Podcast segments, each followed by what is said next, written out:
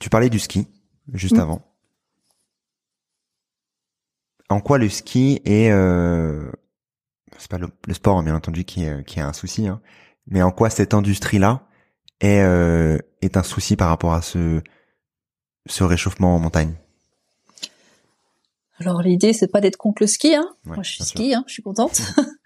Euh, l'idée c'est de, de continuer d'investir dans, dans un modèle euh, qui, qui à terme ne fonctionnera plus. Est-ce qu'on doit aujourd'hui investir des centaines de millions euh, dans un modèle qui à quelques dizaines d'années, même pas, euh, ne fonctionnera plus? Et je mets tout en parallèle. Euh, si moi j'allais à la banque avec un projet d'entreprise euh, pour emprunter des centaines de millions, euh, pour un business model avec un plan de développement euh, qui serait à moins de 20 ans, je suis pas sûre que la banque me prête en fait. tu Donc, dis qu'il mar- euh, tu dis qu'il marchera plus. Pourquoi? Ben parce que du fait euh, du fait du réchauffement, ben on n'aura plus de neige.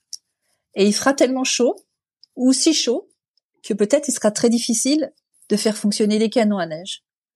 Et peut-être qu'il y a un moment où la ressource en eau est tellement mise à mal qu'il faudra faire un choix entre puiser l'eau pour des canons à neige ou la garder parce que c'est l'eau potable et que c'est la vie ou pour l'agriculture.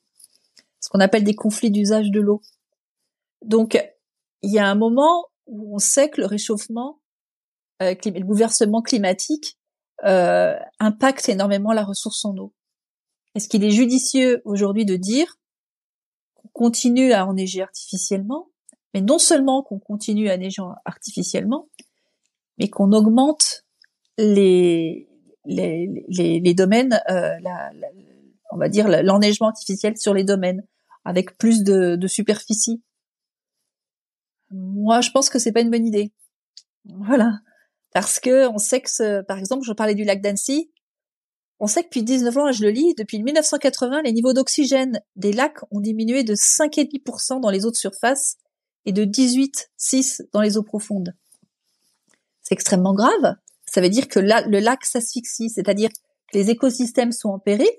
Ça veut dire qu'il y a euh, de l'eau potable, des eaux de brassage entre les eaux de surface et les, et les eaux de basse qui ne se font plus, qui ne se mélangent plus. Et c'est notre eau.